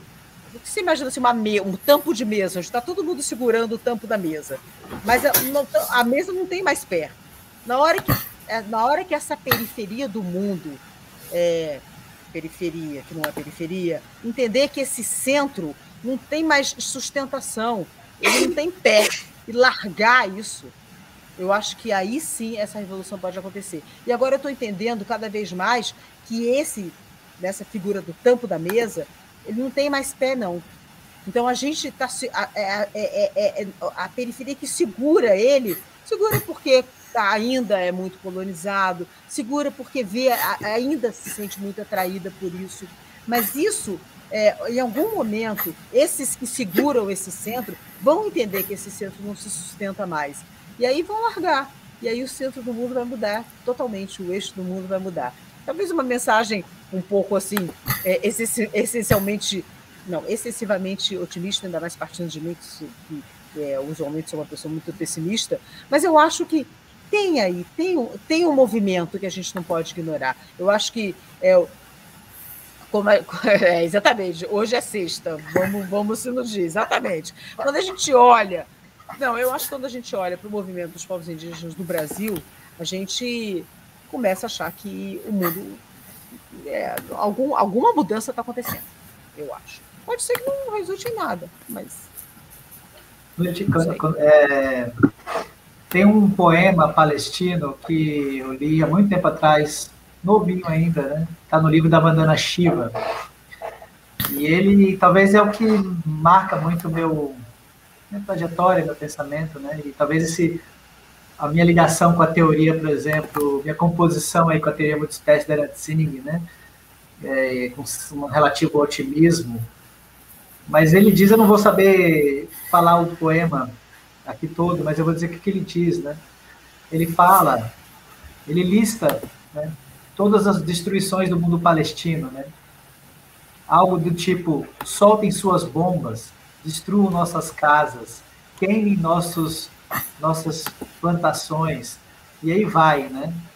Mas no final o poema diz, faça isso tudo, tente nos matar, mas no final eu vou guardar uma semente, né? Vou guardar uma semente. Então eu acho que é um pouco isso, né? Esse guardar uma semente, né? Com, que diz muito, né? Sobre essa relação da, da, da possibilidade de reconstrução da vida, é, mesmo. É, eu não sei se isso é um otimismo ou se isso é uma atitude, sabe? Eu acho que guardar a semente, quando a gente vê o que faz os povos indígenas, o que faz os palestinos, o que fazem, né? Que fez o povo fez o povo judeu né, no, após é, o, o, Holocausto, o que faz diversos povos que são que passam por, por esses processos, a gente vê que, é, que essa questão talvez nem exista, né? É uma questão de atitude. É preciso existir, né? Para existir e resistir, né? Então, a, segurar a semente para plantar algo é algo que você não pode deixar de fazer, né? Uma postura até talvez ética, né? É, é o imperativo ético, né? É o imperativo é. ético que faz com que você siga, né? Mesmo quando você não acredita. É. E você acaba arranjando os motivos para acreditar, né? Já estamos aqui mesmo, já estamos aqui nessa luta. Então, ah, vamos arranjar um. Ah, vamos ver se a gente se ilude. Afinal de contas, é sexta-feira. Sexta-feira, pode tomar uma cerveja, né? Pois é. Eu também fiquei pensando nesse comentário da Revolução que apareceu também num primeiro momento, como o Thiago falou. Fiquei pensando muito ainda mais porque apareceu Revolução com R maiúsculo, provavelmente por um erro de digitação ou não, ou intencional, mas de qualquer forma me chamou a atenção porque me fez pensar na Revolução. E, bem, é um assunto caro, né? E mas eu não sei, é, quando eu fiquei lendo o que foi reverberando em mim, eu pensei que talvez quem faça a revolução seja a própria Terra. E aí a gente tem duas opções, como essa categoria terrível, da qual ou estamos ou já desistimos, humanos ou ex-humanos, enfim, ou a gente colabora efetivamente, ou nos colocamos como agentes facilitadores, não só facilitadores, mas colaboradores efetivos, ou a gente vai acabar sendo expelido, né? Convidados a, a nos retirar aqui da cena. Porque, e aí o que vai acontecer eu não sei. Não sei se eu sou otimista ou pessimista, mas. Ou seja, os verdadeiros revolucionários serão os morcegos, né? Quem os morcegos serão os verdadeiros revolucionários. É, mas eu acho Dizem que, que as baratas, né? É, as baratas, é.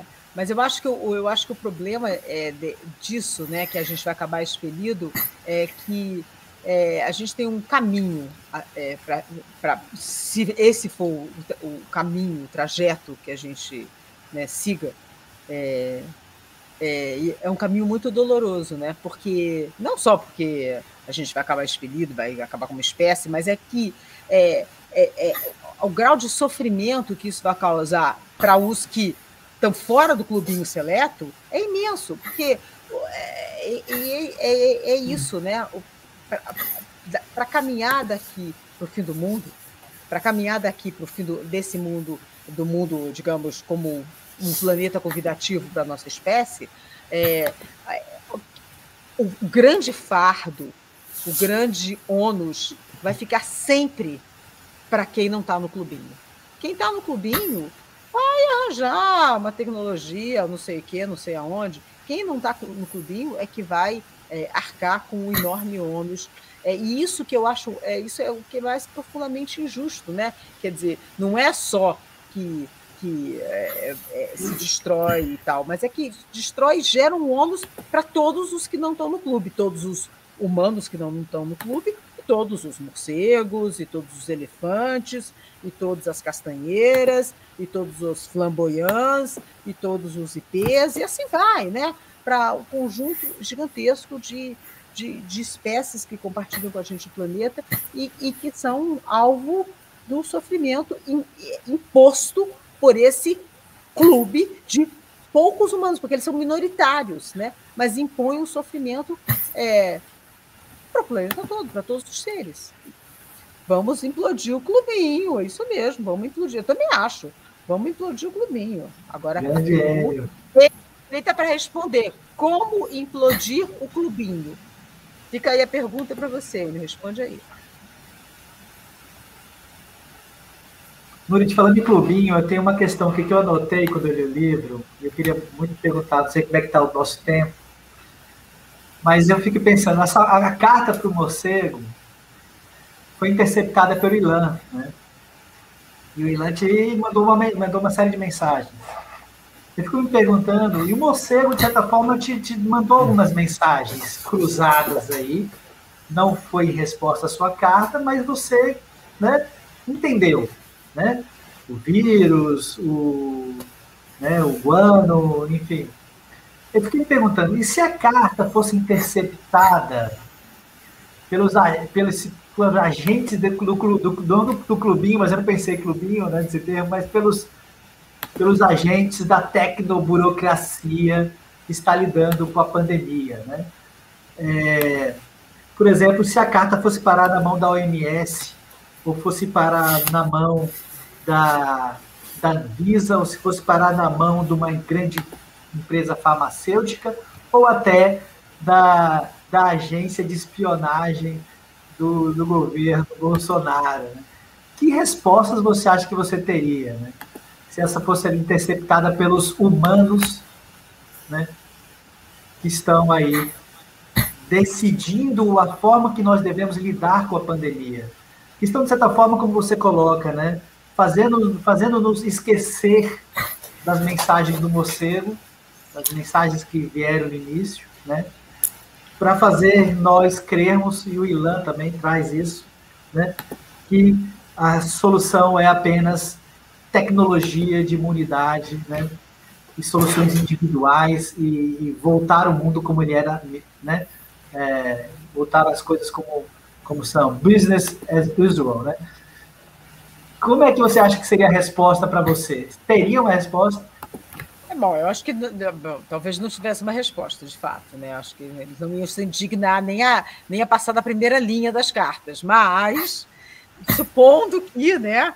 É, eu acho que a resposta que padrão seria não, a gente tem tudo sob controle, está tudo sob controle. É, eu acho que essa ideia de que é, as coisas estão saindo de controle, né?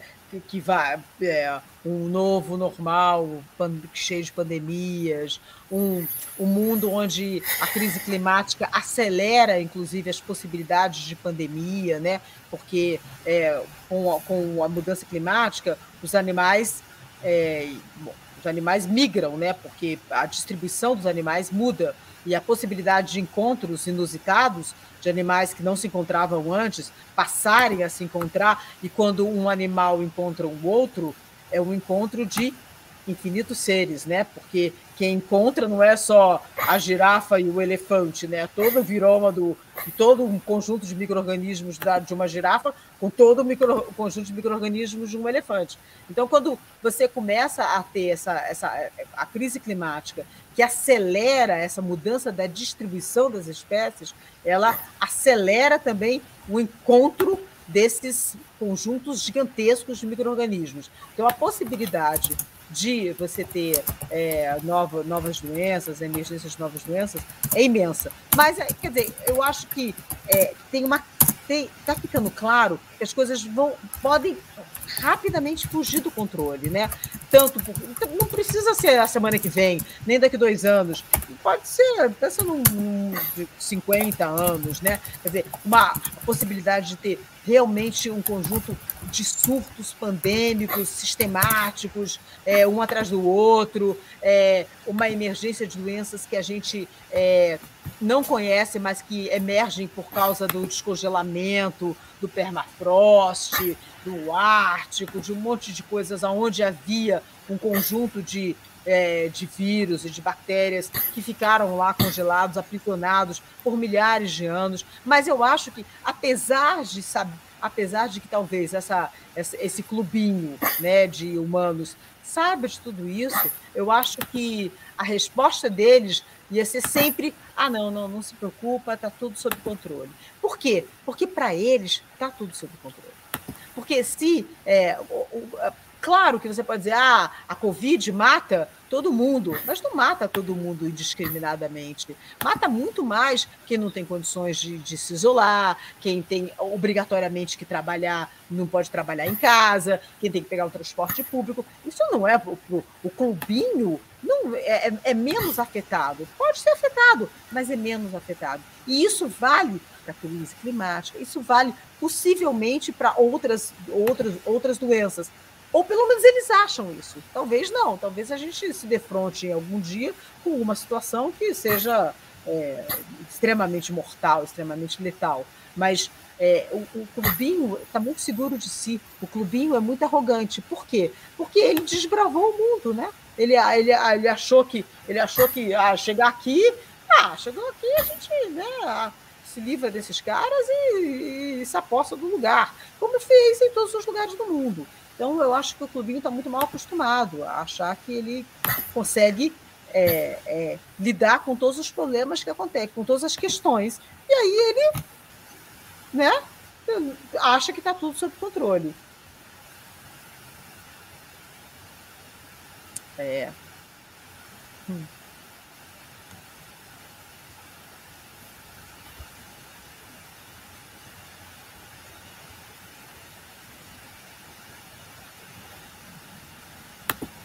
Lan, fala aí, a gente, a gente não sabe nem sobre o tempo.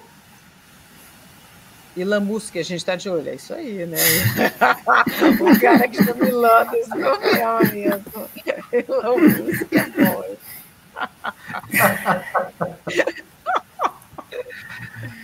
Fala, Lamusque, como, é, como é que a gente está de Bom, não, aqui é uma conversa informal, a gente pode ir terminando, a gente já está uma hora e 42 minutos no ar, temos é, 40 pessoas é, assistindo.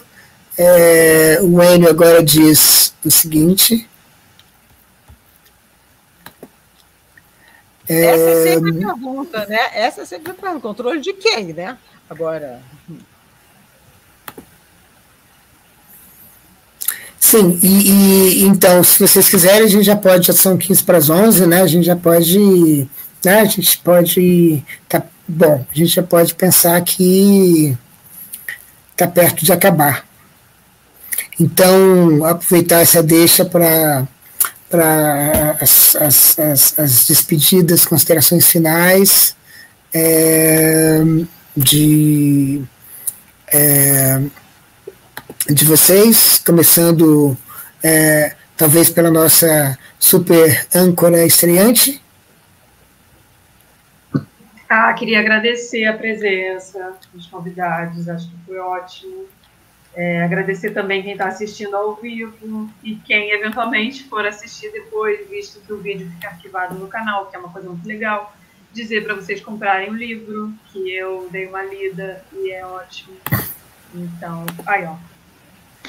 Comprei o livro, porque aí dá para aprofundar, trazer uma outra dimensão tudo que a gente conversou aqui. E o livro do Thiago também, que aproveitamos para falar sobre, apesar do foco aqui ser muito cedo. É isso, comprei o livro, obrigada. Acho que foi uma conversa ótima. Obrigada, sobretudo, pelos convidados aí. Tiago, é... a todo mundo saudar e agradecer a todos que estão aqui conversando com a gente, aqui na, no, né, no canal do YouTube é, que vocês possam morcegar ainda durante essa noite. Cuidado com as 12 badaladas noturnicas, é o momento que a gente vira vampiro. Né?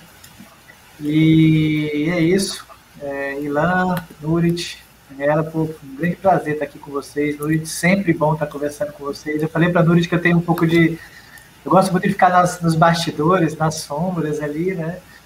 Não gosto muito de sair, de, de aparecer assim em live, essas coisas, mas o convite da Nurit é quase uma obrigação, ainda mais aqui com o Ilan, com você, Daniel. Foi maravilhoso. É, é isso. Cuidem-se, né? Se vacinem-se e vamos lá. A luta não para só por aí. Não é só vacina e cuidado individual, né? Vamos aí compor juntos para, como falaram aqui na plateia, né? Detonar o clubinho. Boa noite, gente.